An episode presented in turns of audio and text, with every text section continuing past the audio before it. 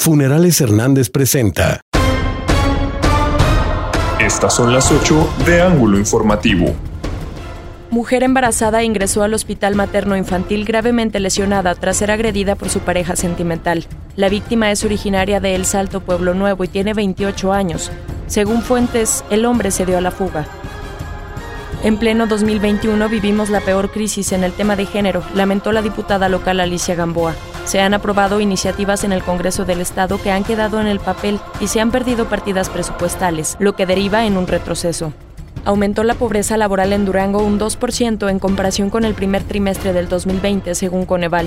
El 35.5% de la población en la entidad gana menos de lo que cuesta la canasta básica.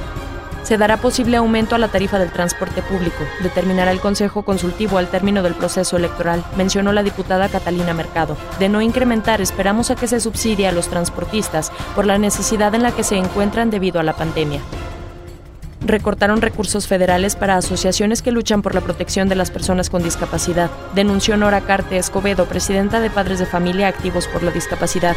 Ellos tienen los mismos derechos que los demás. Ante la falta de empleos por la pandemia y el nulo apoyo del gobierno federal, Luli Martínez aseguró que luchará desde la Cámara Baja por mejores oportunidades. La gente del tercer distrito federal requiere con urgencia nuestra ayuda y atención, indicó la candidata.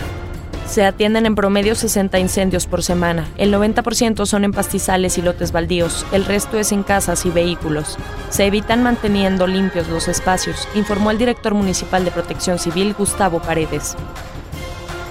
En caso de existir más confrontaciones entre brigadistas de partidos políticos, pueden solicitar la intervención de las autoridades. Deben cuidar los aspirantes la civilidad, exhortó Héctor Flores, secretario general de Gobierno.